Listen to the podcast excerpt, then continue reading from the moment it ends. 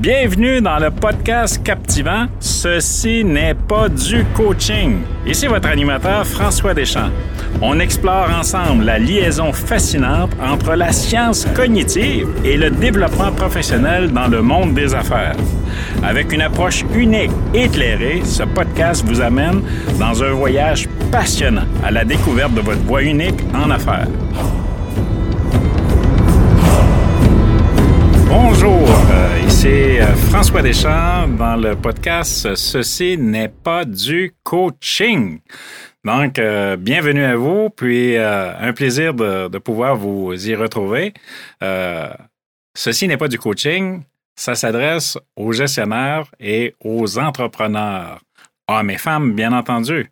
Et l'objectif à l'intérieur de ce podcast, c'est d'accueillir d'autres personnes, gestionnaires et entrepreneurs, qui viennent nous parler d'eux, qui viennent nous parler de leur entreprise, qui viennent nous parler aussi de compétences clés qui leur permettent de s'accomplir, qui leur permettent d'avancer et de progresser, euh, tant sur le plan professionnel que sur le plan euh, personnel. Donc, euh, ce podcast va revenir sur une base récurrente et au plaisir de recevoir vos commentaires et de vous suivre. Aujourd'hui, je reçois quelqu'un qui, qui fait partie de ma vie, de mon environnement depuis au moins une bonne dizaine d'années. Et euh, cette personne-là travaille euh, ardemment dans son business, dans son entreprise qu'il a montée de toutes pièces. Et il va venir nous parler aussi de compétences clés. Et parmi les compétences clés qu'il va nous parler, on va parler de vulgarisation et de résolution de problèmes. Donc, j'ai le plaisir d'accueillir Jean-François Brebillon de Groupe Cogité. Bonjour Jean-François. Bonjour François. T'as dit 10 ans? Plus de 10 ans. Courte, plus de 10 ans. Non, effectivement, ça fait très longtemps. On a eu plusieurs vies euh, ensemble de connaissances. Je te dirais, de mémoire, ça doit faire 17. À peu près, ouais. 17 ans. Non, non, c'est sûr, effectivement. 17 ans. Puis pour le bénéfice de, de nos auditeurs, parce que, tu sais, tu as un léger accent, puis ça semble pas venir des îles de la Madeleine. Non, non, effectivement, plus proche. Euh, je viens de Lévis. Non, effectivement, je suis originaire de France, euh, mais ça fait maintenant euh, très longtemps. En fait, on, est arrivé en 2000. Pas difficile à calculer. Donc, on est arrivé en 2000, donc plus d'une vingtaine d'années qu'on est, que je suis au Québec. Je suis originaire de la région de Paris, à Montreuil. mais j'ai des origines très larges aussi, là, plus bretonnes, qui sont d'ailleurs des origines communes avec le Québec. Euh, bretonne et, normande. Là, donc, euh, on s'y retrouve finalement au bout de la ligne. On est peut-être cousins, d'une façon ou d'une autre. Peut-être, peut-être. Euh, on sait très bien que du côté français, entre autres de la Normandie, parce qu'il y a beaucoup de racines mm-hmm. dans, dans, la région de Québec, puis du Bas-Saint-Laurent aussi, là, la Gaspésie. Oui. Donc, c'est ça. La Normandie, c'est Normandie, très Bretagne. très ressemblant dans la culture. Pour ceux qui ont déjà été en France, et les Québécois qui viennent en France se retrouvent beaucoup en Bretagne en Normandie sur la musique, sur la, la, façon d'être, l'accueil aussi. La Bretagne, on dit souvent en France que c'est un peu euh, la région d'accueil aussi, euh, un peu comme le Québec là, par rapport à l'Amérique du Nord.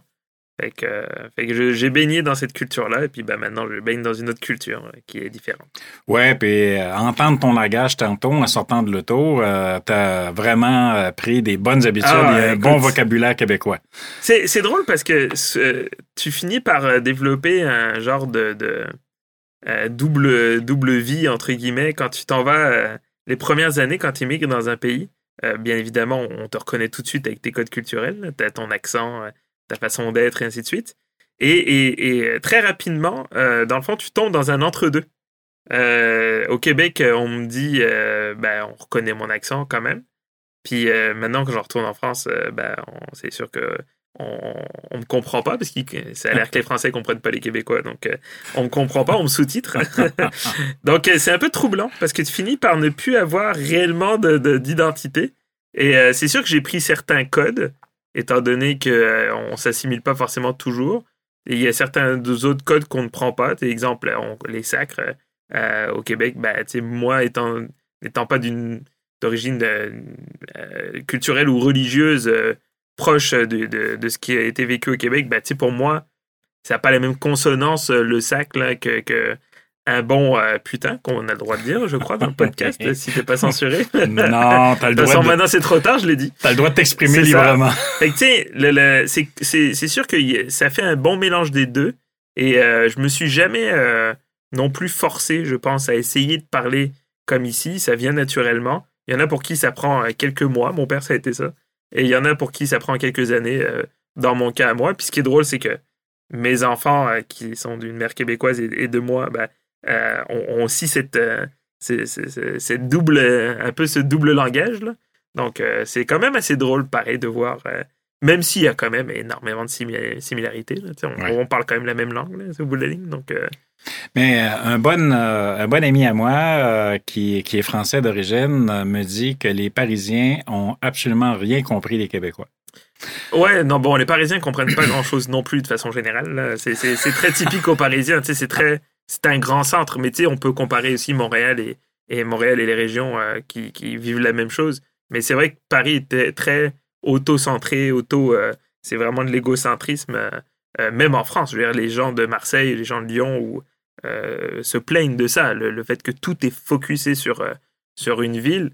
Donc, cette fermeture-là, ben, elle s'applique partout. effectivement, bon, bah, ça, c'est un, un, genre de running gag, mais c'est vrai que quand les Québécois arrivent à Paris, mais, mais cette fermeture, elle n'est pas forcément foncièrement méchante. C'est juste parce que ils, comprennent, ils comprennent aucune autre langue que le parisien. Oui, puis mon ami en question va même plus loin que ça. Ce qu'il me dit, c'est que le, vocabulaire qui est euh, qui s'est développé ici au Québec, euh, c'est du vieux français de France. Oui. Ce qu'il me disait, c'est que dans les recherches, dans les dans, dans les documents historiques, le langage parlé il y a très longtemps, c'est un langage qui est le français québécois que nous avons aujourd'hui. Et avec le temps, entre autres, les Parisiens ont mis beaucoup de noblesse aux mots prononcés et au dialecte. Donc, ils l'ont enrobé, ils l'ont développé, mais reste que foncièrement, il dit, les Québécois, ce sont vraiment des Français et c'est un langage français qui est utilisé. Et alors, ben, je ne sais pas si c'est toi qui m'en as parlé, mais mais euh, il y a un truc là-dessus que j'ai entendu il n'y a pas longtemps qui... Euh, non, je pense que c'est dans une émission que j'ai vu ça. Euh, où ils expliquaient pourquoi justement on avait complexifié la, langue et l'écriture. Et en fait, c'était une façon de faire à l'époque, c'était il y a très longtemps, hein, des, centaines et des centaines d'années, c'était une façon de faire un pied de nez aux Anglais, puis euh, aux autres en disant, regardez, nous, c'est compliqué à apprendre notre langue parce qu'il faut être plus intelligent que les autres. Et en fait, les Français ont comme complexifié énormément de mots pour rien, juste pour dire aux autres, regarde, nous, c'est compliqué notre langue, tu peux pas t'en approprier. Et c'était une façon de, respecter ces codes-là.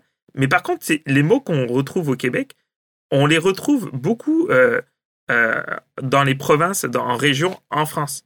Euh, je prends le terme, moi, le plus connu, mais entre un pain au chocolat et une chocolatine, chocolatine qu'on dit ici, ben, quand tu vas dans le sud de la France, c'est chocolatine, c'est pas pain au chocolat. Il y, a, des termes de même. un cave, par exemple, dans le langage populaire français, un cave, ça se dit. Tu sais, euh, on dit une cave aussi, mais un cave, ça se dit.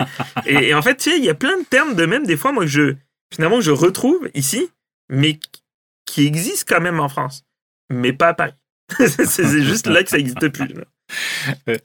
j'ai passé quelques jours euh, de vacances euh, dans le, bas du fleuve, dans la région de Rivière-Ouelle, la magnifique région de Rivière-Ouelle, pour pas la nommer. Puis j'ai fait une découverte. On est allé visiter une petite chapelle qui, qui aujourd'hui est dans les faits un café, un café rencontre. Et on vend des livres historiques. À l'intérieur de la chapelle, on vend des livres historiques sur les débuts de la colonisation à l'intérieur de la, la seigneurie là, qui, euh, qui était à Rivière-Ouelle. Et là, en feuilletant le livre, je vois le nom de famille. Donc, je vois Deschamps. Ah oui. écoute, c'est formidable, une famille de Deschamps qui est venue à Rivière-Ouelle dans les années 1600, là, 1700. Donc, euh, le nom que je vois sur la première page de l'ancêtre, c'est Jean-Baptiste François Deschamps ah, de la bouteillerie.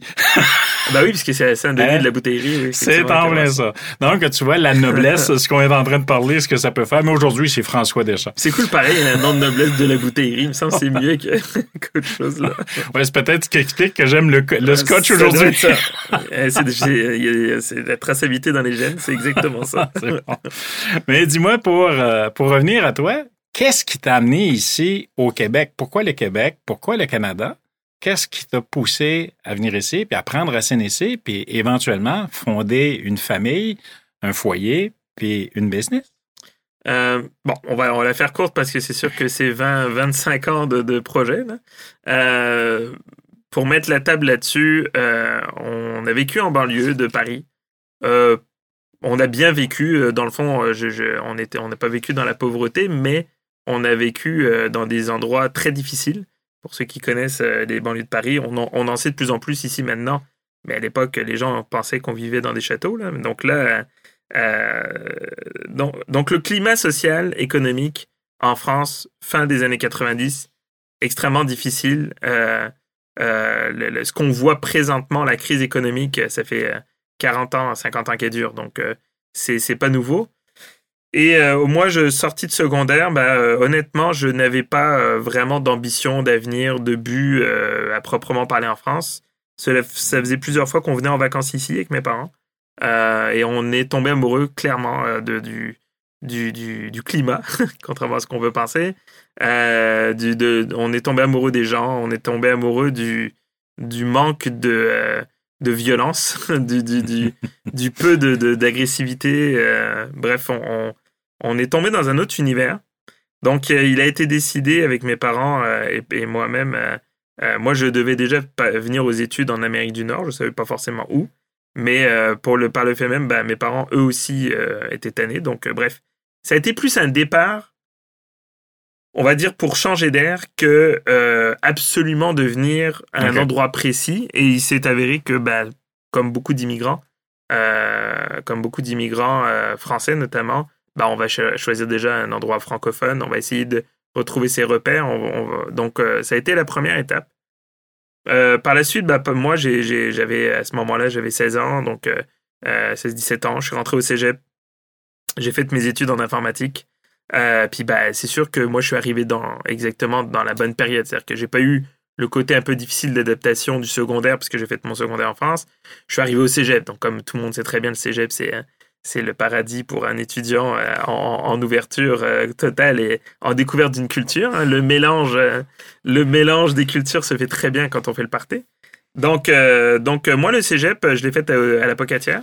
et donc, ça a été un moment où je me suis redécouvert un peu. Ça m'a aidé énormément pour, pour ça. J'ai rencontré ma, ma, ma, blonde, qui, qui est maintenant ma, ma femme. Euh, et la mère de mes enfants. Donc, euh, je l'ai rencontré aussi euh, dans ces années-là. Et finalement, bah, par la suite, la, vie suit son cours. Quand on est déterminé à vivre à un endroit, quand on s'y sent bien, quand on partage des points communs, des lieux communs, bah, on finit par s'intégrer dans tout ça et on finit par avoir la même vie que les autres, dans le fond. On finit par avoir un parcours un peu similaire d'un jeune Québécois de mon âge, c'est-à-dire euh, euh, cégep, euh, université, première job, première brosse, tout ce qu'on veut, là, premier de toutes.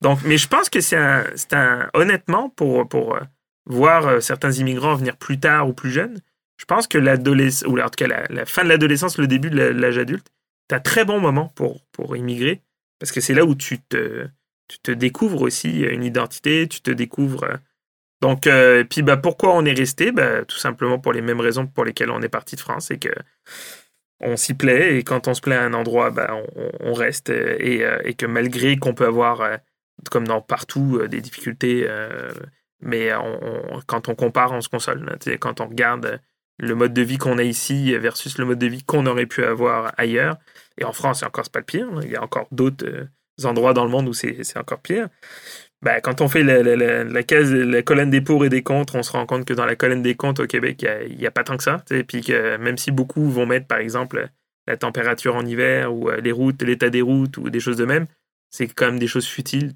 Quand on regarde le mode de vie qu'on a, la capacité à, avoir des jobs facilement, à avoir euh, une vie facile, entre guillemets. Il y a beaucoup de gens qui ont des difficultés, mais moi, c'est ça que j'ai ressenti tout de suite. C'est le côté vie facile. C'est pas pas de complexité, pas de, pas de grands défis euh, à, à, atteindre pour obtenir un minimum, alors qu'on sait par exemple qu'en France, ben, pour obtenir un premier loyer, il faut quasiment euh, euh, avoir un an d'avance de loyer, et puis des cautions personnelles avec toute ta famille, puis bref, c'est... La complexité est très différente. exactement, donc la simplicité de vie, l'accessibilité, ma femme, il y a eu beaucoup de choses qui ont fait que ben, À un moment donné, on finit par s'y plaire. Puis on finit par devenir euh, comme euh, les gens euh, qui y habitent. C'est-à-dire qu'on chiale aussi sur les mêmes affaires au bout de la ligne. On, on, finit par prendre les mêmes codes, les mêmes réflexes. Ça t'arrive de chialer? Oui, très souvent quand même. Ben, je suis français, hein. donc c'est sûr que c'est quand même quelque chose de, de pré, une prérogative à la base. Mais par contre, je chiale pas pour les mêmes affaires. Justement, généralement, au Québec, on chiale quand même encore là sur des choses futiles aussi. Ça, c'est mon point de vue, mais euh, puis c'est jamais des choses qui font très mal. Se plaindre de la météo ou se plaindre qu'il y ait du trafic ou se plaindre. Bon, ok, ça fait du bien de libérer, mais on se rend compte que c'est pas non plus des éléments. Les gens sont capables ici. Moi, je trouve que c'est la capacité des, que les gens ont ici à se. Oui, peut-être à se plaindre un peu, mais, mais continuer leur vie pareil. D'avoir cette euh, capacité à à s'adapter, puis à le faire pareil, puis quoi que alors que ce qui n'était pas appréciable en France, c'est que les gens s'enlisent dans, dans des problèmes, s'enlisent dans des, des, des, éléments répétitifs qu'on, entend parler depuis euh, maintes et maintes années, et, que finalement, jamais de solutions sont trouvées. Quoi. Il n'y a jamais euh, une, porte de sortie, on a toujours l'impression que ça revient, que ça revient.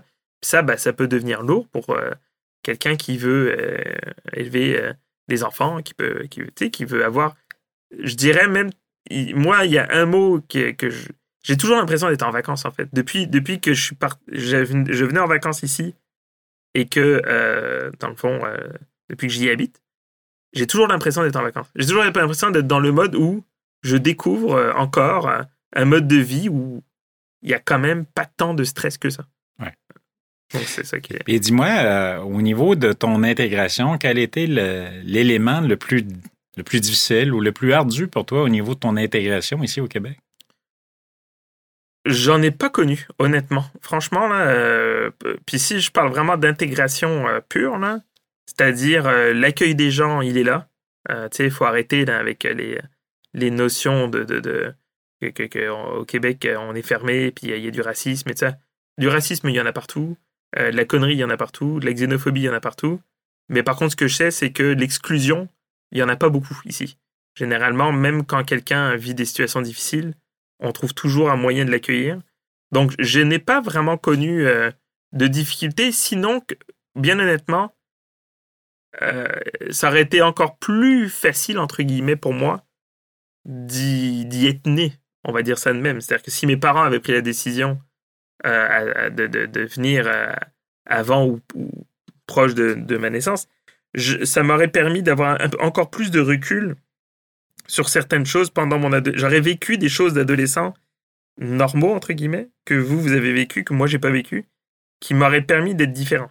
Mais encore là, je te dis ça là, mais si j'avais été différent, je te l'aurais pas dit. Donc, euh, Mais euh, non, j'ai pas honnêtement, euh, puis pourtant, tu sais, je suis passé de d'une ville de 100 000 habitants proche de Paris à la Pocatière, d'un endroit où j'étais le seul blanc dans ma classe très, très multiculturel, très multiethnique. Moi, j'ai baigné dans ce multiculturalisme-là, puis je, ça m'a fondé aussi à, un endroit où, où, où Jean-François, c'était un nom commun. Là. Moi, Jean-François, on me reconnaissait en France, mais ici, non. Euh, donc, tu sais, j'ai vraiment pas vécu de difficultés d'intégration, honnêtement. Euh, mais peut-être justement parce que j'étais dans le bon, euh, le bon âge. Peut-être si j'étais arrivé un peu trop après ou un peu trop avant, tu peux rencontrer parfois des choses même au niveau financier ou au niveau euh, euh, de ton mode de vie. Puis, euh, puis c'est pas tous les immigrants qui restent. Hein. Non. Faut pas croire. Hein. Il y a des immigrants qui viennent qui se rendent compte que bah, c'était pas fait pour eux. Et donc, il y en a quand même pas mal aussi qui repartent parce qu'ils se disent que, bon, c'était peut-être pas un bon move. Après ça, t'as as quand même changé toute ta vie pour ça. Mais bon, c'est. Dis-moi, quelle sorte de bulle t'as passé au cerveau? D'arriver ici, t'es tout jeune, 16-17 ans, tu t'en vas dans le coin de l'apocatière pour faire tes études, faire ton cégep. OK? Dans un domaine, parce qu'on va parler de ton entreprise tantôt, dans lequel tu, euh, tu œuvres aujourd'hui. Tu es complètement à l'extérieur de ton milieu connu. OK, bien que, tu sais, j'entends la bonne situation de crise euh, multiethnique, etc., que tu vivais en France. Là, tu arrives, là, tu n'es pas dans le même setup, pas du tout. Là on passe, on passe d'un ensemble d'éléments que tu décrivais tantôt à quelque chose qui est beaucoup plus, euh, je vais dire le mot anglais smooth. Tu sais, c'est pas le même niveau d'intensité, puis le même niveau aussi de, complexité dans l'environnement. Puis là, là, tu te décides de fonder une entreprise, de te lancer en affaires, puis de lancer ton business que tu as parti de A à Z dans un milieu qui n'est pas le tien. Qu'est-ce qui t'a pris? ben, en fait, ben, première des choses, le fait de passer d'un gros brouhaha, on va appeler ça de même, à, un, environnement ultra calme, c'était nécessaire. C'était même vital, hein, dans le fond. Euh, c'est quelque chose qui, m'a fait vraiment euh, énormément de bien. Il y a une situation que vivent parfois les immigrants, et, je vais peser mes mots parce que j'ai pas vécu la guerre, puis j'ai pas vécu euh, euh, je suis pas réfugié politique là, j'ai pas vécu euh, des atrocités dans mon pays. Mais, mais quand t'as plus rien à perdre, quand t'as quitté ce, que as, ce qui te restait et que t'as plus rien à perdre, c'est-à-dire que dans le fond, il n'y a plus rien derrière de toi, ben, les choses se font quand même assez facilement. C'est-à-dire que pour les Européens, l'Amérique du Nord, c'est la terre où tout est possible ça a toujours été ça dans les films. Moi, je suis très cinéphile, puis c'est toujours, tu sais, c'est la, conquête de l'Ouest, c'est. Tout est possible. On peut tout recommencer ici. Puis en fait, j'étais dans ce mode-là. J'étais carrément dans un mode, si bien que j'ai même fait table rase, malheureusement, pour beaucoup euh, de, des amis que j'avais là-bas, puis j'ai reparti à zéro. Puis repartir à zéro, ça implique, oui, des sacrifices, mais à l'époque, euh, à 16 ans, honnêtement, je m'en rendais peut-être pas compte de ces sacrifices-là. Alors oui, j'ai perdu des choses. J'ai perdu euh, mon mode de vie que j'aimais, le mode de vie multiculturel, d'avoir des amis de tous les pays, c'était quelque chose qui était fondamental pour moi. J'ai perdu ça, oui. j'ai perdu certains amis, j'ai perdu, bon, on n'avait pas beaucoup de famille, fait que. Mais, mais honnêtement, c'est pas, même pas une bulle qui m'est passée, c'est que les choses se sont faites par elles-mêmes. Et le, par la suite, les études, la création de l'entreprise, ben je dirais que c'est quelque chose qui me semble un parcours logique ici, qui n'est pas forcément un parcours logique en France. Mais ici, j'ai simplement suivi, entre guillemets, la, la, tendance qu'il y avait ici. La courbe qui se présentait. Ouais, c'est ça, c'est que dans le fond, euh, j'étais au cégep avec d'autres. Après ça, ben, j'ai voulu aller en cinéma à l'université, j'y ai été.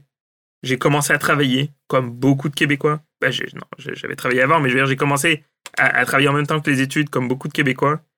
Euh, avec ma, ma, conjointe, on a eu un premier enfant, comme beaucoup de Québécois. Il a fallu faire des choix de travailler plutôt que peut-être rester dans nos loisirs ou quoi. Puis les choses se sont faites par elles-mêmes, comme je dirais la majorité des entrepreneurs, c'est-à-dire j'ai eu un parcours quand même assez classique où j'ai fait des jobs euh, dans le commerce de détail, dans, dans le cinéma, dans, plein de choses. Puis à un moment donné, ben, euh, à la naissance du deuxième, euh, lors d'un congé de parental, euh, ben, je me suis rendu compte que je serais peut-être mieux de partir ma business. Puis ça s'arrête là. Mais j'ai l'impression, en fait, que ce parcours-là est quand même très commun, entre guillemets, au Québec.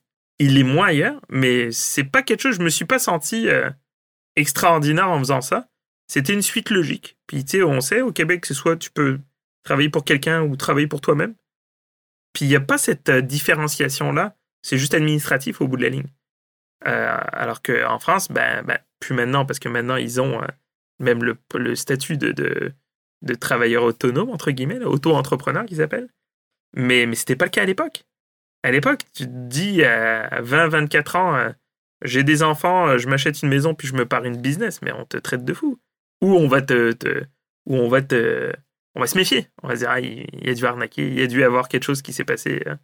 Alors qu'ici, euh, c'était clairement un programme, euh, un programme euh, financé par le gouvernement qui disait, bon, bah, regarde, dans les six prochains mois, si tu veux partir de ta business, on paye le, on paye le chômage, l'équivalent du chômage, puis c'était soutien, soutien travail autonome, ça s'appelle. Il y a même une école de lancement d'entreprise. C'est, complètement un, truc qui est pas forcément. Donc, je te dirais que c'est pas une si grande bulle que ça, puis au bout de la ligne, c'est juste un choix de carrière, en fait. Je me rends compte. Un choix de carrière qui a fait que bah, mon profil faisait que on m'a dit tu serais peut-être mieux à t'en compte que d'écouter ou pas écouter les gens. C'est ça. Et en même temps, il y a des éléments qui t'ont conduit là, euh, Jean-François. Tu sais, je regarde euh, dans ce que tu viens de parler, tu sais, dans la tête des gens, la perception est très différente d'une personne à l'autre. Donc, euh, on peut avoir la perception qu'on est dans une notion de, de perte. Tu, sais, tu parlais, tu regardes, bon, j'ai fait des choix, il y a des amis, bon, des relations, un milieu. Mais tu parles également beaucoup de notions de gain.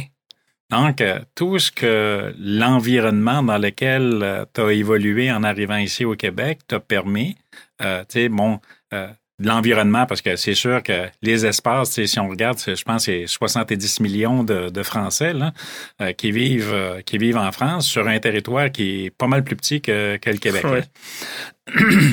Donc, c'est pas mal plus petit que le Québec. Ici, euh, on est dans les 8 millions, quelques cent mille de, population. Là, tu arrives avec des grands espaces, de la nature. Euh, bon, l'environnement, environnement comme tel est, différent. L'environnement au niveau du milieu de vie, au niveau des personnes, etc., c'est complètement différent. Donc, euh, toute cette notion de gain-là. Donc, parce que l'être humain va avoir tendance à regarder ce qu'il perd.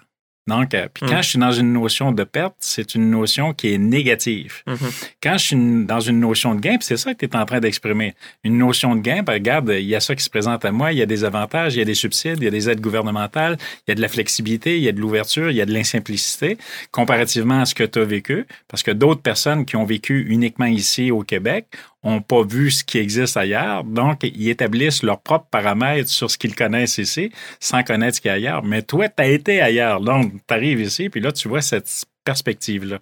Donc, mais comment cette notion de gain-là vient t'influencer à l'intérieur de ton business? Ben, c'est que tout est possible. En fait, c'est intéressant que tu parles de gain. Moi, ça m'a le déclic s'est fait la journée où j'ai trouvé ma première job au Québec je travaillais, mes parents avaient, avaient investi euh, en venant ici dans une auberge. Donc, ils travaillaient, ils avaient une auberge où ils ont travaillé fort, fort, fort pour pas grand chose euh, à essayer de développer la business. Puis je les aidais, moi, tant bien que mal. Puis à un moment donné, bon, il y avait une situation où on m'a fait comprendre que ce serait mieux que je trouve un autre emploi et que euh, ce serait mieux pour tout le monde. Donc, t'avais fait coller les crêpes? non, pas du tout. Non, au contraire, non, non, c'était. je pense que c'est le côté relationnel aussi à un moment donné où quand tu travailles avec tes parents, euh, puis c'est normal aussi, tes parents ont envie aussi que tu, tu, tu, ne t'appuies pas que sur ça. Euh, bref, et en fait, le premier déclic a été quand j'ai trouvé euh, ma première job. je m'en rappellerai toujours, c'était au Maxi. bah oui, c'était au Maxi. Petite pub en passage. c'était au Maxi en réception. Et je m'en rappelais toujours parce que j'avais pas de CV, étant donné que j'avais pas jamais eu d'expérience d'emploi. J'avais pas de CV. Et c'était un dimanche matin. J'ai ouvert le journal et je vois une annonce euh, poste de réception d'entrepôt, euh, réception de marchandises. C'était le premier là. Je me suis dit, bah, je vais aller là. J'appelle, je rencontre le, jour même, là, je rencontre euh, donc le patron. Il me parle, et puis moi, je n'allais pas là pour faire une entrevue. J'allais là pour, pour, pour demander qu'est-ce que ça prenait, toutes les démarches. Et en fait, en 35 minutes, je me suis retrouvé avec les clés, le code d'alarme, puis bah, demain matin, tu rentres à 4 heures du matin. Et rentre, parce que si, si toi tu rentres pas, personne ne peut rentrer. Et là, je, suis revenu dans mon auto, j'ai fait, je me suis dit, mais, mais c'est comme ça qu'on trouve un travail ici? Alors que moi, ce qu'on m'a montré, c'est qu'il fallait te, donner corps et âme dans des entrevues, il fallait que tu en fasses 40 avant de trouver le bon emploi. Et c'est ce déclic-là qui a fait en sorte que, par la suite, j'ai toujours pris le même concept, puis je l'ai appliqué pour toutes. Pour me trouver une blonde. non, pour, pour, pour, me trouver euh, d'autres emplois, pour euh, euh, aller acheter une voiture, trouver un logement. Et à chaque fois, c'était facile. Donc, la mise en application dans mon entreprise, elle est exactement la même. J'ai toujours le même, la même philosophie. C'est tout ce qui existe de bon pour mon entreprise, pour moi, pour mes clients, pour, euh, pour notre équipe, et qui est accessible et qui se voit comme une opportunité, bah, je le tente, je le prends. Parce qu'au bout de la ligne, c'est peut-être quelque chose qui n'existera plus. C'est peut-être quelque chose que j'aurais pu bénéficier puis que je m'en serais voulu de ne pas en avoir bénéficié. Mais, au bout, mais, c'est, en fait, c'est le même principe tout le temps.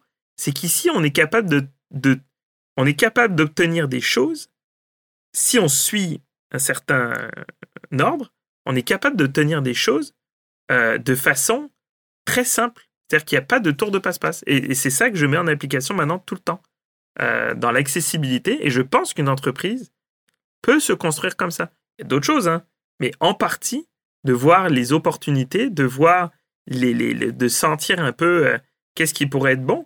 Puis il y a, beaucoup de choses qu'on va chercher mais qui ne serviront pas.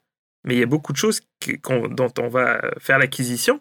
Mais par contre, ça, cette chose-là, il suffit de tomber. C'est un peu le principe de semer, cultiver puis récolter. C'est que tu vas prendre plein de trucs, puis à un moment donné, bah, c'est, c'est la pépite sur laquelle tu vas tomber qui va t'amener à, aller plus loin. Donc, euh, chez Maxi, Maxi, ben oui. Oui, effectivement. Donc, cette expérience-là, ce que tu es en train de, de, nous partager, ben, ça a transformé ton système de croyance. Ah, totalement. Parce que là, c'est venu, regarde, c'est ouvert ici, là. C'est ouvert, il suffit de cueillir. Là. Si bien que j'ai même appelé, je m'en rappelais toujours, j'avais appelé même ma sœur qui est restée en France. Et j'avais envie d'appeler tous mes amis en disant, mais venez ici.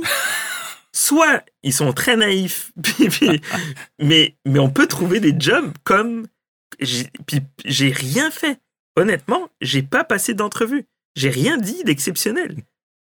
Et, et, c'est fou quand même, quand tu penses à ça, le fait d'avoir la capacité de dire bah, si tu si, si tu fites avec le avec la job, on donne la job. C'est aussi quand je parlais de simplicité tantôt au Québec, c'est ça. C'est c'est euh, A plus B, euh, c'est tout. Parfois, ça, ça prendrait un peu plus de complexité sur certains aspects ici. Mais je trouve que dans les relations comme ça, d'acquisition de quelque chose, il faut garder ça simple. Tu irais-tu jusqu'à dire que tu as été chanceux? Non. Et je sais pourquoi tu me poses cette question-là. Vas-y. Car je me suis créé ma chance, parce qu'il a fallu quand même que j'ouvre le journal et que j'y aille. Donc non, effectivement, là où j'étais chanceux, c'est c'est pas de la chance, c'est le timing d'être arrivé, peut-être comme je disais tantôt, dans une, la bonne période de ma vie, d'arriver dans les, des bonnes années aussi. Tu sais, j'aurais pu arriver, émigrer euh, pendant la pandémie. Il y en a beaucoup hein, qui, ont, qui ont émigré euh, euh, trois mois, t'imagines, t'arrives à l'aéroport deux semaines avant la pandémie. Et là, t'es en mode de recherche d'emploi, boum, tout ferme.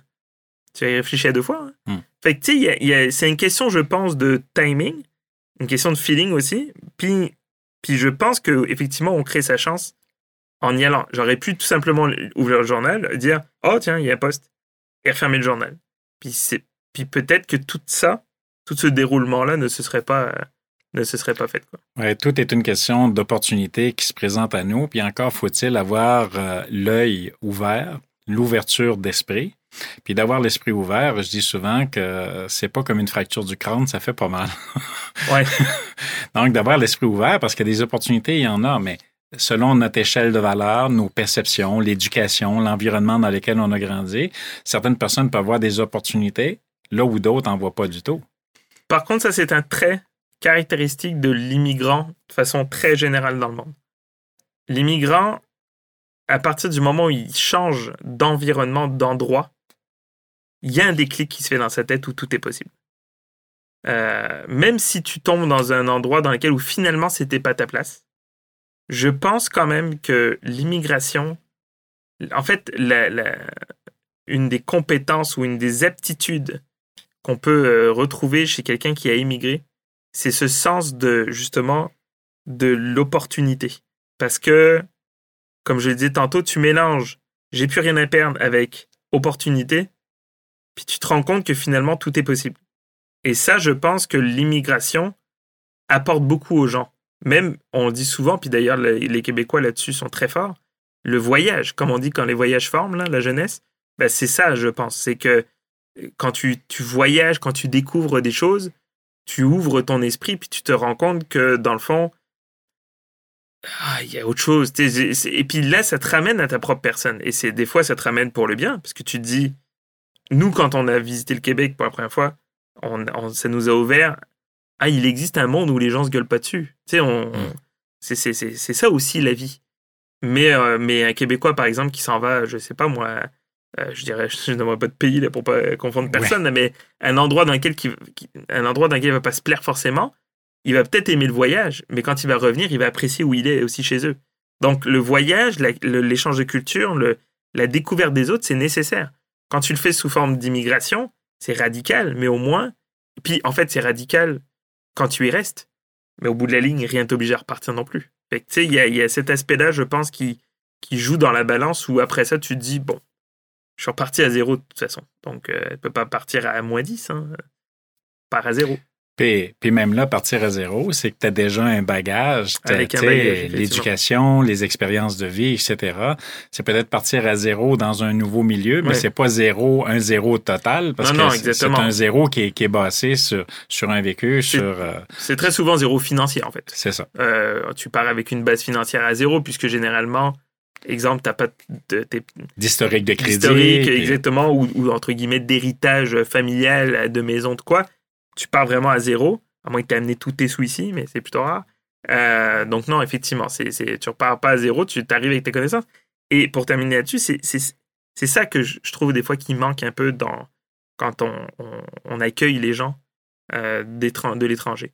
C'est qu'on n'utilise pas suffisamment ce bagage-là. Tu sais, on, parle beaucoup, tantôt on va parler de compétences, mais les gens viennent pas simplement avec des bras et puis des mains, euh, avec des bras puis des jambes puis des yeux ils viennent avec une, façon. Et si on accueillait l'immigration, si on accueillait les immigrants en, essayant de comprendre leur vécu, en essayant de comprendre leur culture, on, s'enrichirait mille fois plus, même, que la personne qui vient. Tu sais, que souvent on dit, ah, ils viennent nous voler nos jobs ou quoi. Mais apprendre de quelqu'un, tu t'enrichis plus que ce que la personne va, va avoir, parce que tu vas t'enrichir de toutes les personnes que tu vas accueillir. Donc, euh, ça, c'est vrai que c'est quelque chose qu'il faut apprendre, à mon avis, au Québec. En plus d'accueillir, il faut apprendre à, embrasser un peu plus la culture des autres pour comprendre et s'améliorer. Et, eux, les gens qui immigrent, doivent en faire pareil. Mais eux, ils sont déjà dans une intention de s'améliorer puisqu'ils sont là. C'est donc pas vrai qu'ils ont déjà fait quand même un certain premier pas. Donc je pense qu'il y a là-dessus un petit travail de société à faire, à mon avis. Oui, tout à fait. Puis euh, ça m'amène, je fais une petite parenthèse euh, sur un, podcast euh, précédent. J'ai eu l'occasion d'accueillir quelqu'un que, que, tu connais également, Vidal Guiba, où on parlait d'inclusivité et de diversité.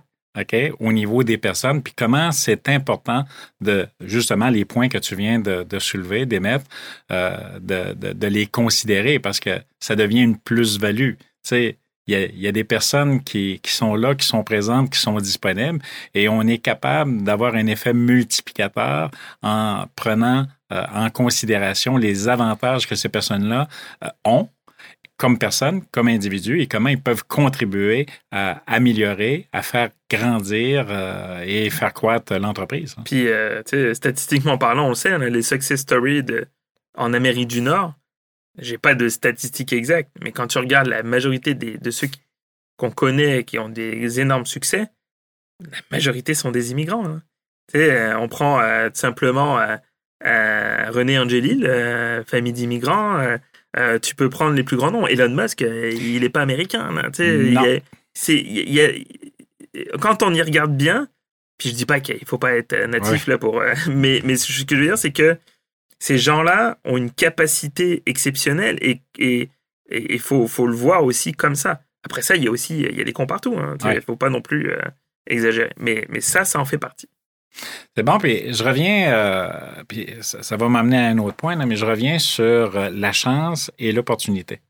Donc, la chance, c'est beaucoup plus une question d'opportunité. Et avec ce que tu viens de décrire, ben l'opportunité, c'est soi-même se présenter comme une opportunité.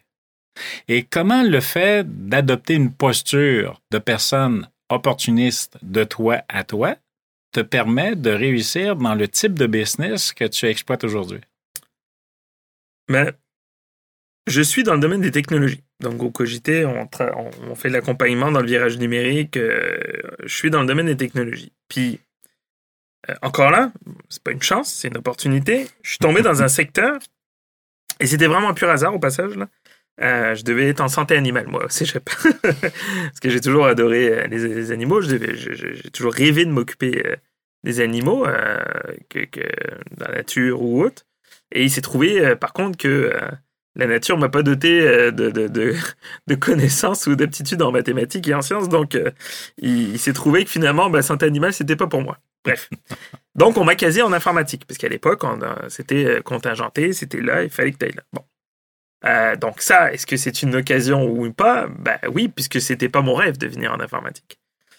Et là, l'avantage que j'ai, moi, dans, par rapport à d'autres secteurs, c'est que c'est un secteur qui est à construire. C'est un secteur qui est tout nouveau. Donc comme c'est un secteur qui est à construire, ben, en fait, je suis tombé sur un secteur, puis ça, ça c'est une opportunité que j'ai saisie, dans lequel on peut créer son métier, dans lequel on peut créer son univers, dans lequel on peut créer sa connaissance, puisqu'elle n'existait pas il y a 15-20 ans c'est un peu un. On peut avoir le sentiment de l'imposteur dans ce, dans ce sens-là, parce qu'on se dit, on le voit, tu sais, les nouveaux métiers qu'on entend parler maintenant, créateur de contenu, modérateur, euh, euh, data scientist, tout des choses de même. Mais ça n'existe pas, ces métiers-là. Ça n'existait pas. Donc, si on parle d'opportunité et de chance, le premier point, c'est que le secteur dans lequel je suis est très, très, très, très, très... Euh, l'environnement un énorme potentiel là-dessus. C'est que je peux créer ce que je veux, puis les gens font comme Ah oh bah ok, si c'est ça ta job, bah je comprends, puis il n'y a pas de problème là-dessus. Donc je ne suis pas enfermé dans un secteur euh, carriériste ou un secteur traditionnel comme avocat, euh, comptable, où euh, il y a des codes, il y, a des, y a des choses qui sont très très normées, même s'il y a beaucoup de modernité qui se fait là-dedans, mais n'empêche que c'est très difficile de se démarquer là-dedans de, pour ma part, moi, dans le métier que je fais, euh, je suis consultant, je peux être formateur, je peux être, je peux être très polyvalent, je peux faire plein de choses. Et en fait, personne va me dire, ouais, mais ça, ça n'existe pas comme job. Non, effectivement, tu as raison, c'est moi qui viens de l'inventer. Mais ça marche. Donc ça, ça a été un, point euh, que j'ai pu euh, mettre en place dans mon entreprise qui m'a permis de ça. Puis le deuxième point, c'est que j'ai j'ai eu la capacité rapidement à, euh, prendre tout ce qui passe. Euh, je sais que souvent dans les cours de lancement d'entreprise, on, on demande aux, entrepreneurs ou euh, quand tu, j'imagine quand tu coaches un entrepreneur hein, qui, démarre, faut que tu, faut que tu fasses des choix. Il y a la loi de Pareto, faut que tu choisisses. Ben, la loi de Pareto, là, quand il s'agit de te nourrir, elle n'existe pas, d'accord? Parce que si c'est passer 20% euh, de ton temps pour crever de faim 80% de l'autre temps, ça marche pas. Donc au début, tu prends tout ce qui passe. Au début, tu, tu, tu... oui, tu dis oui à tout. C'est, puis je pense que c'est pas quelque chose qui doit perdurer, mais au début, c'est quelque chose qui te fait vivre. Donc moi, j'ai eu cette capacité à dire oui à tout. On m'a, on m'a dit, tu veux faire ça? Oui. J'ai eu des fois, j'ai eu des moments, on m'a demandé de faire des formations sur des outils dont je ne connaissais pas le nom, mais comme j'ai une très grande capacité d'analyse rapide, ben, euh, ces outils-là, je les ai appris euh, après avoir même signé des contrats dans lesquels je devais donner des formations. Donc ça peut un peu paraître imposteur ce que je vais dire là, mais c'est ça la réalité. Et il faut savoir que même très souvent dans le domaine des technologies, par exemple dans le développement technologique, euh, vos, fournisseurs de services, vos programmeurs n'en connaissent souvent pas la moitié de ce qu'ils vont faire demain. Parce qu'on est dans un métier pareil de création, on est dans un métier d'innovation. Et ça, ça peut être perturbant parce que souvent tu te dis, ouais, mais est-ce que tu connais cet outil-là? Non, mais je vais l'apprendre. Puis j'apprends plus vite que toi. Donc je vais l'apprendre avant toi. Puis après ça, je vais te le montrer. Donc ça, ça a été quelque chose qui m'a servi énormément de prendre tout ce qui passe, de gérer au fur et à mesure.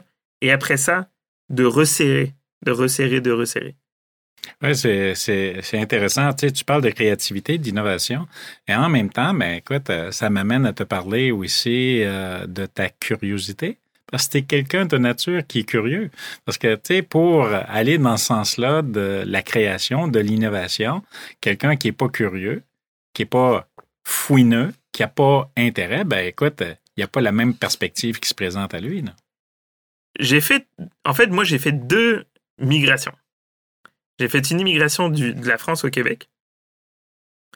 Pendant à peu près, euh, on va dire, une dizaine d'années, j'ai travaillé dans les entreprises québécoises. J'avais pas d'expérience en France professionnelle, donc je pouvais pas comparer. J'avais pas d'expérience. J'avais celle de mes parents, mais j'avais pas d'expérience en France. Et un jour, j'ai été suivre une conférence à Montréal de Google. Et ça m'a fait exactement le même effet que quand je suis venu la première fois au Québec. J'ai dit, ah ouais, il y a ce monde-là qui existe. Ça m'a fait le même, même, même effet. Je me suis dit, mais ça veut dire que je suis pas obligé de me faire chier dans mon entreprise. Parce que Google était en train de me dire, ouais, c'est le fun une entreprise. c'est ça la, philosophie de Google. On s'amuse. On s'amuse, on, est des génies, on travaille fort, mais on est capable de le faire en s'amusant. Et là, j'ai eu mon deuxième déclic. Là, je me suis dit, mais je veux faire ça. Je veux être Google. Je, ben, je veux pas être Google, mais je veux, je veux, je veux vivre comme eux. Je veux, je veux avoir le choix de faire ce que je veux. Si je veux me promener nu-pied dans mes bureaux et, avoir un pouf puis un mur d'escalade, c'est ça. Et ça, ça a été un deuxième déclic qui m'a amené justement à, à, changer de, façon de voir les choses sur le même principe que l'immigration. C'est que je me suis rendu compte que non, c'est pas forcément comme les entreprises dans lesquelles j'ai appris à travailler que cela devrait être. C'est-à-dire que c'est pas parce que j'ai travaillé dans des endroits très normés, très structurés, que mon entreprise devrait être euh, pareille. Et ça, ça m'a ouvert énormément les yeux. Et, effectivement, la curiosité m'a amené à ce que ben, j'ai commencé par Google. Puis après ça, ben, je me suis, euh, passionné, dans le fond, euh, par tout ça. Parce qu'au bout de la ligne, je vous le répète, un, j'étais pas un geek. Deux, j'étais pas passionné de, technologie, je voulais aller en santé animale. Euh, trois, on m'a placé en informatique euh, de force. et, et, je ne suis toujours pas un geek. Et dans le fond, j'étais pas passionné par la programmation, ni la, technique, ni quoi. J'avais des, des grandes aptitudes en analyse, en analyse technique, en langage de programmation. Donc j'avais des facilités là-dedans. Mais j'ai jamais été un passionné de ça. Et je le suis toujours pas d'ailleurs. Ceux qui me connaissent là savent que oui, la technologie me sert comme métier, comme, comme gagne-pain, tout ça, mais j'adore être dehors, j'adore, euh, j'adore la nature, j'adore le sport, j'adore plein de choses. Et, en fait, ce qui est arrivé, c'est que au cégep, je n'avais pas encore réellement découvert cet univers-là. Mais c'est dès que j'ai commencé effectivement à être curieux sur ce que l'univers des technologies, c'est-à-dire le secteur des technologies, euh, à l'époque qu'on appelait les GAFAM, là, puis que maintenant, bon, c'est le monde du numérique, apportait, oui, là, je me suis passionné par ça. Mais je te dirais, je me suis passionné même plus dans leur modèle d'affaires, dans leur façon d'être, plutôt que ce qu'ils vendent.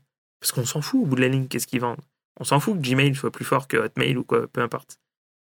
Par contre, ce qui est intéressant, c'est là, c'est, comment, comment ces gens-là contrôlent le, le monde. Tu sais, comment ces gens-là, avec du vent, avec du virtuel, sont capables de dominer financièrement et politiquement le monde. Ça, moi, ça m'a toujours fasciné. Je me suis toujours dit, on n'est pas plus idiot qu'eux. Mais pourquoi on n'y arrive pas? Donc ça, ça c'est quelque chose qui m'a vraiment amené à me plonger dans cet univers. Et comme je me suis passionné puis que je suis curieux, ben, j'ai acquis énormément de, de, connaissances et peut-être des connaissances, euh, je ne sais pas comment dire le terme, mais euh, des connaissances avancées euh, en, termes de temps euh, comme si je faisais un voyage dans le temps. Tu sais, quand j'étais à Montréal à ma conférence Google, en revenant le 3 heures de route, j'avais l'impression de remonter dans le temps. C'est méchant ce que je vais dire, mais j'avais l'impression de, revenir à, Ah, ok, moi, je reviens, je reviens dix ans avant. Tu sais? Et ça m'a fait un choc parce que je me suis dit, mais, mais ils vivent dix ans plus loin que nous, là. Et, et dix ans, je suis gentil. Ils ont une longueur d'avance tout le temps. Et ça, c'était il y a, il y a dix ans. imagine maintenant, ils ont parce que c'est exponentiel dans leur cas. Oui, puis il y a des personnes qui ont cette capacité-là, des, leaders d'entreprise, puis on pourrait nommer des, des noms. Là, on en regarde, euh, tu parlais de Musk tantôt, puis on peut parler de Bill Gates, on regarde euh, différentes personnes. C'est des grands noms, bien entendu. Steve Jobs. C'est ça, Steve Jobs. Mais c'est des personnes qui ont la capacité de se projeter dans l'avenir, puis de mettre des actions en place aujourd'hui pour atteindre des, des, des buts et des, euh, et des standards. Mais je reviens là ta conférence euh, Google. Donc, cette conférence Google-là, ça t'a inspiré et c'est ça qui a fait que tu as créé Cogité. Exactement. Quand je suis revenu de cette conférence-là, j'ai commencé à donner des, par, euh, commencé par donner des formations, toutes simples. Formation Gmail, euh, formation Google Agenda. Puis je me disais, je vais pas faire de revenus avec ça. Sais, montrer comment les emails fonctionnent. Je me disais, mais c'est pas possible, tu sais, je veux dire, c'est, c'est- personne va me payer pour ça. C'est une croyance. Ah oui, certain. C'est une Mais en croyance. fait, une croyance, puis oui et non, parce que même les gens, moi, que j'avais encore en contact en Europe ou ailleurs, ils me disaient, voyons, tu vends pas des formations Google, tout le monde sait comment utiliser Gmail. Et là, j'ai découvert euh, effectivement que bah, ma croyance n'était pas la bonne. et euh, ça dure depuis dix ans. Fait que- et c'est ça, en fait, c'est que j'ai commencé à donner des formations, puis petit à petit, en donnant une formation, par exemple, sur Gmail, je me suis rendu compte que la problématique principale n'était pas que les gens ne savaient pas utiliser Gmail, mais qui ne savaient pas forcément bien communiquer, qui ne savaient pas forcément bien s'organiser. En, voyant ça, bah, j'ai développé des formations sur la communication puis sur l'organisation. Mais comme je développais des, formations sur la communication puis l'organisation, bah, j'avais pas le choix de développer des formations sur le temps. Donc là, j'ai fait des formations sur Google Agenda et petit à petit, j'ai construit un accompagnement de type formation sur tout l'univers Google, l'univers Microsoft, d'autres univers. Et après ça, bah, je me suis rendu compte que finalement, bah, la formation, c'était pas la première étape. Parce que la formation, c'est développer une compétence ou une connaissance pour utiliser un outil. Mais quand j'arrivais en entreprise, puis que l'outil avait même pas encore été pensé, ou mal pensé, ou c'était pas le bon outil, bah, là, il fallait que j'aille en amont. Il a fallu que j'aille faire de l'analyse, une aptitude que j'avais au cégep, donc j'ai commencé à faire des diagnostics, de l'analyse. Mais comme je me rendais compte que mon analyse puis les formations suivaient pas, parce que le problème c'est qu'une fois que j'avais analysé le problème, trouvé la solution, formé sur la solution, ça prenait quelqu'un pour l'implanter, parce que les personnes n'étaient pas capables de le faire. Ben là, j'ai offert un service d'accompagnement. Fait que, au fur et à mesure, je l'ai fait, mais il faut se rappeler d'une chose, c'est qu'il y a dix ans, ben, on parlait pas du virage numérique comme on en parle maintenant. C'est-à-dire qu'il y a dix ans, quand je suis revenu de Montréal de ma conférence, Google a parlé de virage numérique, a parlé de transformation numérique. Et moi, j'ai noté ça très bien parce que mon plan d'affaires n'a pas changé depuis dix ans. Ça a toujours été le virage numérique. Mais je pouvais pas en parler tout de suite parce que les gens n'étaient pas prêts à ça. Le timing n'était pas là. Exactement. Et en fait, j'ai évolué dans les dix dernières années en, essayant constamment de me mettre au niveau du besoin réel des gens et non pas de trop être en avance parce que j'ai on n'a pas la capacité de faire ça quand on fait du contenu, quand on fait de la formation, quand on vend une application, on est capable de le faire parce qu'on est capable de vendre du rêve, tu. Moi, je peux pas vendre du rêve. Si je suis devant toi puis que je te donne une formation, c'est du concret. Je peux pas te promettre que ton, ta formation va te, t'enrichir. C'est impossible. Par contre, quand tu vends un produit, quand tu vends une application, quand tu vends un iPhone, on est capable de quand même de te dire que euh, celui d'après, il va être meilleur. Que ce soit vrai ou pas. Donc, ça a été ça, l'évolution au Québec. On a vécu une transition dans les dix dernières années. Et encore là, c'est une question de timing. J'aurais pu arriver dix ans plus tôt, j'aurais pu arriver dix ans plus tard. Si j'étais arrivé dix ans plus tôt, j'aurais rushé, puis je me se- serais peut-être découragé parce que c'était l'informatique de gestion. Si, je, si j'étais arrivé dix ans plus tard, j'aurais été has-been. Donc, c'est toujours ça. Il y a toujours une question d'évolution. Mais ce qui est sûr, c'est que ce que j'ai semé il y a dix ans, ce que j'ai euh, prétendu il y a dix ans, ben, se met en application maintenant.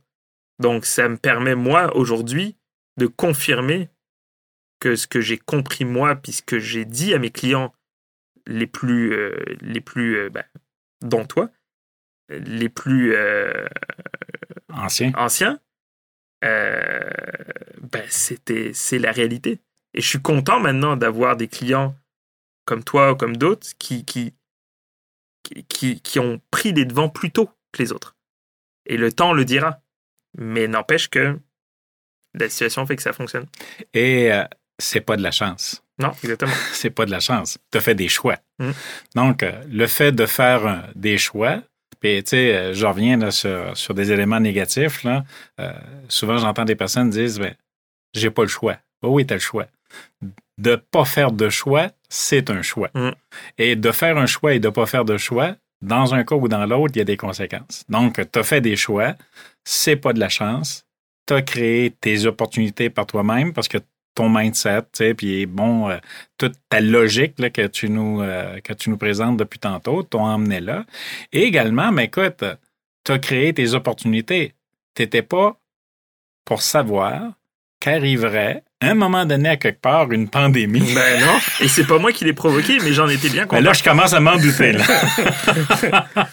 non, non, effectivement. Mais tu sais, ça a été un accélérateur parce que Ah tu sais, oui. dans, dans les faits, pour toi, c'est un accélérateur au niveau de tout ce que tu as préparé, de ce que tu as mis en place. Maintenant, mais écoute, cette accélération-là, ça t'amène bien entendu à avoir davantage d'activités, de clients, etc. Et là, je, je rebondis parce que tu disais tantôt, j'avais pas nécessairement les aptitudes, les compétences pour m'en aller en médecine vétérinaire. Tu avais d'autres aptitudes, d'autres talents, d'autres compétences, dont les deux compétences euh, qu'on va discuter euh, à l'instant présent, mais la vulgarisation puis la résolution de problèmes. Donc, comment ça te sert dans ton business aujourd'hui d'avoir cette capacité-là, cette compétence-là de vulgariser?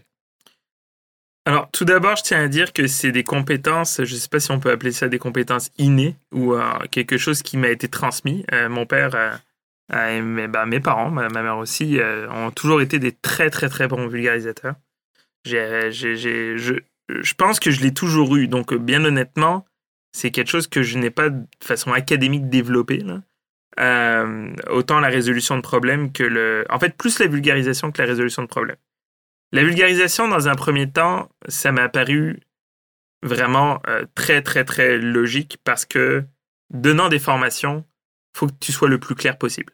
Si tu ramènes pas ça à la plus grande simplicité, ça fonctionne pas. J'étais euh, allergique, moi, au... je suis allergique à l'école, donc j'étais allergique au plan de formation, euh, au, plan de cours et tous les trucs lourdingues un peu de, du système pédagogique classique.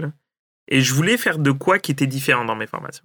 Et moi, il y a un élément qui m'a passionné quand j'étais jeune, puis qui, qui, est passé aussi ici. Je pense que la plupart des gens au Québec euh, de ma génération ou d'autres euh, connaissent. C'était l'émission C'est pas sorcier, qui était une émission, je sais pas si tu connais. C'est pas sorcier, c'était une émission de vulgarisation scientifique. Mais incroyable. Les- si bien que les profs en France passaient ça à la place de leurs cours. Ah. Et puis ici aussi, d'ailleurs, au passage, il y a encore des émissions sur YouTube, vous pouvez aller voir C'est pas sorcier. Vous tapez C'est pas sorcier, c'est, ça, ça vieillit un peu l'image, puis les concepts ont vieilli, parce que, exemple, il parle du téléphone à, cadran, fait tu sais, c'est sûr que c'est, un petit peu vieux pour certains, mais, mais, mais vous irez voir, vous irez voir la façon dont ils vulgarisent, c'est- c'était des maquettes, c'était, c'était très tactile, c'était, et moi, personnellement, j'ai appris 100 fois plus dans des émissions de C'est pas sorcier qu'à l'école. Puis j'ai Ok. pas peur de le dire, c'était vraiment quelque chose qui. C'était mon rendez-vous du dimanche matin. Je me pluguais à ça, c'est la télévision, et c'était génial.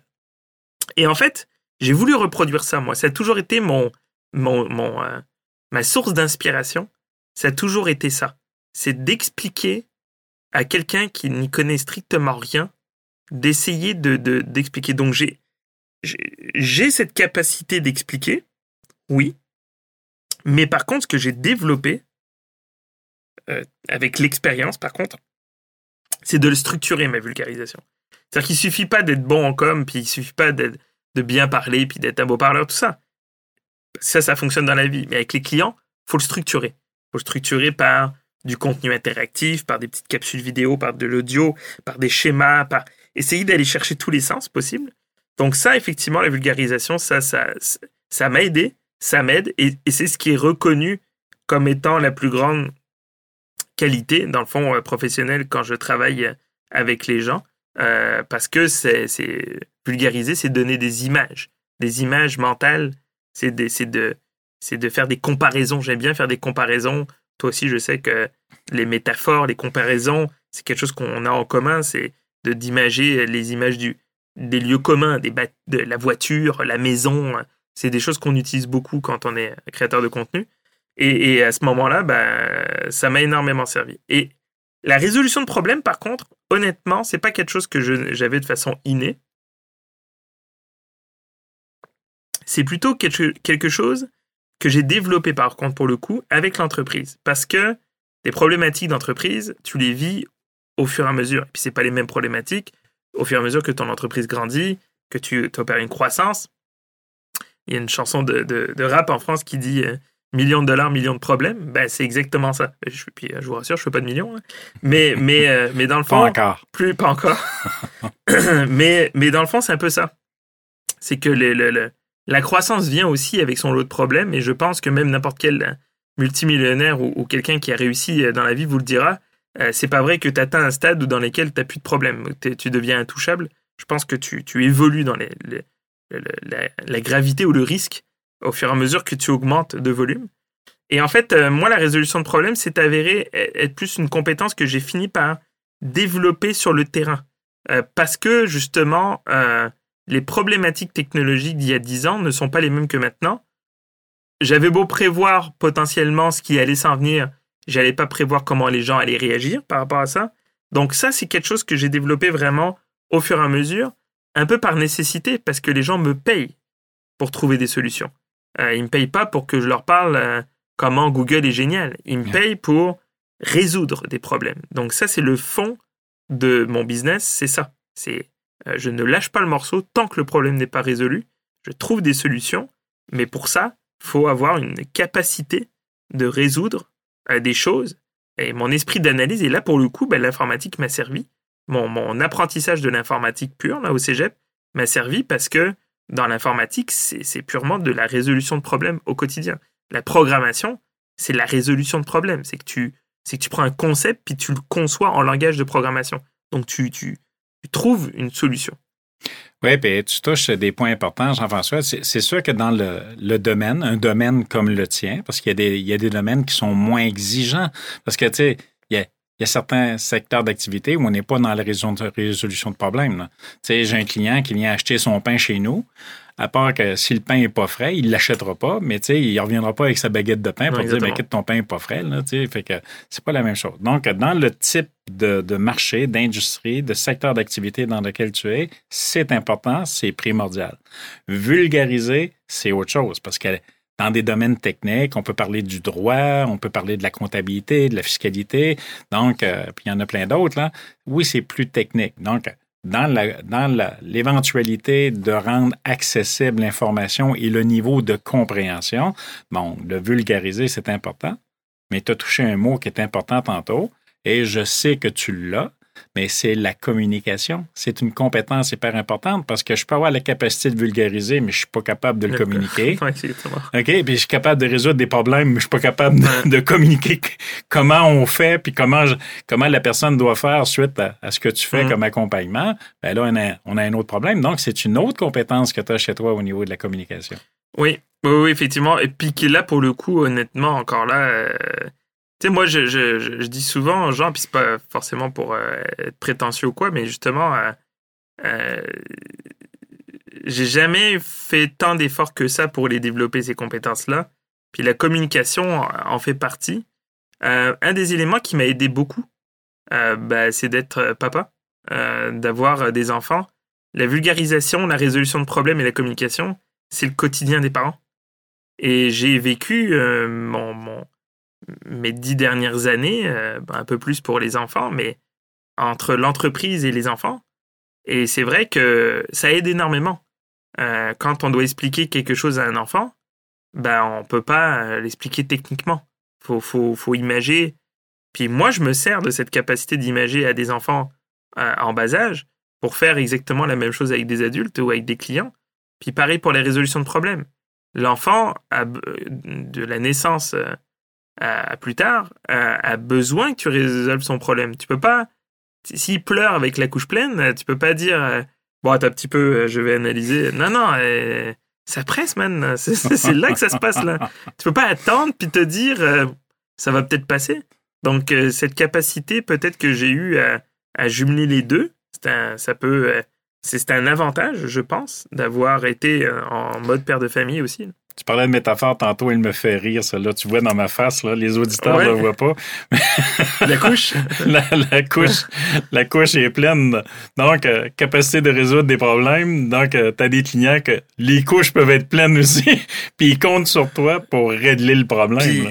on peut poursuivre l'image toujours, mais il est 3 heures du matin. Euh, tu peux pas faire semblant de dormir. Tu sais, je veux dire, il il, va être là demain matin, puis il est fait s'irriter. Bon, bah, ton client, c'est pareil. Il va être irrité si, tu, si, tu, euh, si tu ne le. Si tu n'avances pas, puis on, a beaucoup à apprendre, je pense, euh, en tant qu'entrepreneur, de notre vie de famille et de notre, et de notre vie de, de client professionnel, ben, je veux dire service client. C'est surtout ça que moi j'en retire. C'est d'être capable de prendre un, quelque chose que j'ai réussi à faire dans un pour, pour le mettre en application dans l'autre, parce qu'au bout de la ligne, c'est les mêmes situations. Tu sais, euh, les clients sont en demande, euh, euh, tu leur fournis un service. bon, les enfants sont en demande, tu leur fournis des services. c'est un, peu. Mais tu vois, ce que tu dis, je reviens sur l'opportunisme de tantôt. Tu es opportuniste, tu saisis des, ah, ben des occasions tu saisis des événements du niveau familial, puis tu les réutilises pour pouvoir l'appliquer dans ta vie professionnelle. Ça, c'est une question d'efficacité, pas de perte de temps. Tu apprends un truc. En même temps, ça s'applique dans tout. Et, et moi, c'est quelque chose que j'ai toujours fait dans mes formations. J'ai toujours été transparent là-dessus, justement. J'ai toujours parlé de mes enfants, euh, euh, de mon rôle, de, de mes, de, de, mes difficultés, de, de, mes qualités. J'ai toujours mis de l'avant la, la transparence et l'honnêteté euh, pour pas commencer. Je sais que beaucoup d'entrepreneurs qui nous écoutent là, euh, parfois se créent deux mondes euh, qui s'opposent, c'est-à-dire un monde personnel et un monde professionnel. Puis je dis pas qu'il faut mélanger les deux, mais par contre, il faut que les deux se connaissent. Faut que les deux se connaissent parce que sinon il n'y a pas de respect ni du temps ni rien. Moi, quand je dis à un de mes clients, écoute, on annule le rendez-vous, je dois m'occuper de mes enfants, il n'y a pas de négociation là non, je pense que tu comprends pas. Ma priorité, elle sera avant tout sur mes enfants. Même si tu m'as payé 100 000 pièces pour faire un truc, ma priorité, elle est chez mes enfants. Et ça, si tu es clair avec tes clients dès le début, c'est cool. Tes clients vont te respecter là-dessus. Et, pareil pour l'inverse. Quand tu expliques avec tes enfants, à tes enfants que euh, papa ou maman, on a besoin de concentration, on a besoin de travailler pas avec le, chemin classique de parce qu'on ramène des sous à la maison. Non. On a besoin de travailler parce que nous, on va pas à l'école. Nous, on, va dans une activité qu'on appelle l'entreprise, dans laquelle nos camarades de classe, bah, c'est nos, notre équipe, c'est nos, et on a besoin d'avoir ce moment-là. Bah, je pense que c'est important parce que ça leur permet de voir aussi tous les efforts que tu fais de ton côté et de pas simplement dire ces deux mondes-là ne se parlent pas. Quoi. Moi, je pense que ces deux mondes-là se parlent. Effectivement, puis en même temps, ben, ça pourra faire partie d'un autre podcast avec, euh, avec un autre invité, mais on parle de programmation ici parce que comme parent, tu as, toi et ta conjointe euh, également, la capacité de programmer vos enfants à l'intérieur de ce que vous faites. Donc, euh, vous êtes, vous devenez par le fait même un modèle. Donc, Jean-François, Merci beaucoup. on, on, achève, on aurait pu parler 5-6 euh, ah heures ensemble. Donc, euh, sur les deux compétences clés, vulgarisation et résolution de problèmes, euh, je fais un petit debriefing. Là, on apprend que tu es un Français d'origine. Uh-huh. Tu as quitté ta terre native pour venir dans une terre d'adoption. Terre d'adoption que tu as convertie parce que c'est devenu ta terre aujourd'hui. Donc, tu t'es euh, intégré sans avoir euh, le niveau de difficulté probablement avec l'éducation tu parlais de tes parents tantôt puis l'ouverture euh, sur le monde donc l'esprit ouvert donc tu t'es intégré relativement assez facilement dans un milieu, tu as pris et tu as su prendre ta place. Tu as su également tirer avantage, donc opportuniste de différents éléments qui se présentaient autour de toi. OK? Curiosité, créativité, clarté dans la communication, innovation. Euh, tu sais, c'est des mots, ça fait partie de ton vocabulaire, puis c'est quelque chose que tu transpires. Donc, tu sens pas mauvais. Un autre cliché sur les Français que je, que je réprouve. mais, également, mais, je parlerais d'inspirer, parce que c'est une personne qui est inspirée, une personne qui est inspirante. Puis, tu sais, sur euh, la fin, ce que tu nous parles, c'est de l'équilibre, d'être en équilibre. Tu sais, parce qu'on n'a pas mentionné tantôt, mais tu as quatre enfants. Euh, il y en a, euh, c'est pas des enfants qui ont 25, 26 ans. Là. Non, ils sont jeunes. Ils sont jeunes. Donc, tu as quatre enfants, une conjointe, une business. On n'a pas parlé de tes hobbies, tes postants, parce que bon, tu as des hobbies, des postants, camping, tu es dans les arts martiaux aussi. J'ai une autre business en karaté aussi. En karaté. Propriétaire d'école de karaté. C'est ça. Fait que, écoute, mais tu tu trouves le temps de maintenir un équilibre, d'établir des priorités, puis de t'accomplir à l'intérieur de, ton business, tout en étant présent comme conjoint, comme papa, et euh, en étant euh, quelqu'un qui est en mouvement, qui bouge. Et tu nous parles de, de, de, compétences qui sont essentielles dans ton type de business, mais qui sont essentielles aussi auprès de d'autres euh, entreprises. Maintenant, mais écoute, deux points à couvrir avec toi avant de terminer. Si tu as un conseil à donner aux gens qui nous écoutent, établi sur tes expériences de vie et sur les deux compétences qu'on a vues aujourd'hui, quel serait le conseil que tu offrirais à nos auditeurs en guise de cadeau? Le conseil que je vais donner et que je donne euh, principalement à mes enfants, mais que je donne à la majorité des gens dans mon entourage, c'est que quand tu décides de faire quelque chose, fais-toi conseiller, fais-toi accompagner pour faire le pouls, prendre le pouls, prendre la bonne décision, mais tout ce que te diront les autres autour de toi, prends-le et fais totalement l'inverse. c'est bon, fais à ta tête. ben, c'est même pas juste faire à sa tête, c'est que. Et, je l'entends en plus, même souvent, j'ai j'ai écouté un podcast hier qui était sur un, manager aux États-Unis qui C'est exactement ça. Il disait, en fait, le journaliste lui demandait c'est quoi votre recette? Il dit bah, j'ai, j'ai pris tout ce qu'on me conseillait, puis j'ai fait totalement à l'inverse, puis ça a fonctionné. et tu sais, c'est pas. il y a une différence, hein, c'est pour ça que je fais la différence entre écouter les autres, prendre des conseils, se faire une tête. faut écouter les conseils, mais faut pas écouter euh, les directives. Faut pas écouter les, les tu devrais. Faut, faut pas les renier non plus stratégiquement parlant, à chaque fois qu'on m'a dit des choses, moi, dans ma vie, puis que j'ai fait totalement l'inverse, ça a toujours fonctionné. Mais faut, par contre, faut que tu assumes, puis faut que tu suives ton truc. Oui, puis j'irais même plus loin, sans être à totalement l'inverse, d'accueillir ce que tu reçois, puis de faire ta tête là-dessus, puis de suivre son intuition. Parce que l'intuition, chez un entrepreneur, c'est un élément qui est hyper important et qu'on n'écoute pas et qu'on ne suit pas assez souvent. Et c'est le conseil que j'ai donné. Euh, pourtant, je suis leur parent, je suis leur père, mais, mais je le donne à mes enfants en disant écoute mes conseils, mais fais l'inverse de ce que je te dis. Parce que je suis déjà rendu has-been. Tu sais, on est tout le has-been de quelqu'un. Et, et je pense que beaucoup d'enseignants, si on parle de la formation, devrait se poser cette question-là. Puis dis-moi, en guise de, de, clôture, cogiter, on le retrouve où, comment, si on veut se référer à toi, faire appel à tes services ou en apprendre davantage sur ce que tu fais? Euh, on peut retrouver ben, sur le site web groupe cogit, c o g i t euh, donc, vous pouvez taper sur Google ou euh, aller sur Facebook. Rejoindre François parce que c'est mon lien direct là-dedans. Euh, mais je suis quand même assez présent. On fait pas énormément de publicité parce que euh, je suis quand même assez fier de dire que depuis 10 ans, 100% euh, de notre clientèle est due à des références. 100% de notre clientèle est vraiment un lien d'une référence de quelqu'un d'autre. On n'a jamais fait de publicité, on n'a jamais fait de promotion, on n'a jamais fait de cold call, peu importe. Et, et ça, par contre, c'est quand même une grande fierté de savoir que ça a toujours été un lien d'un autre, d'une autre, d'un autre, d'une autre, d'un autre, d'une autre, qui a permis de construire cette clientèle-là. Donc, vous devez connaître quelqu'un qui nous connaît. oui, certainement.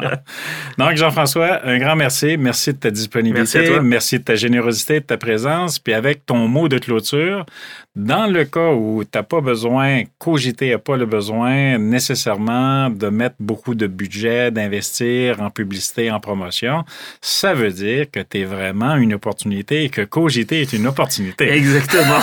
On a fini par le construire. Donc, euh, merci à toi. Merci aussi à toutes les personnes qui nous écrivent. Je vous invite à nous laisser euh, des commentaires, de l'appréciation. Vous pouvez communiquer avec euh, Jean-François, bien entendu, pour en apprendre davantage sur euh, ses services, sur sa présence. Et également, vous pouvez faire la même chose avec moi en me suivant sur les différents réseaux sociaux et n'hésitez pas de laisser vos commentaires, c'est toujours très apprécié. Merci et à la prochaine.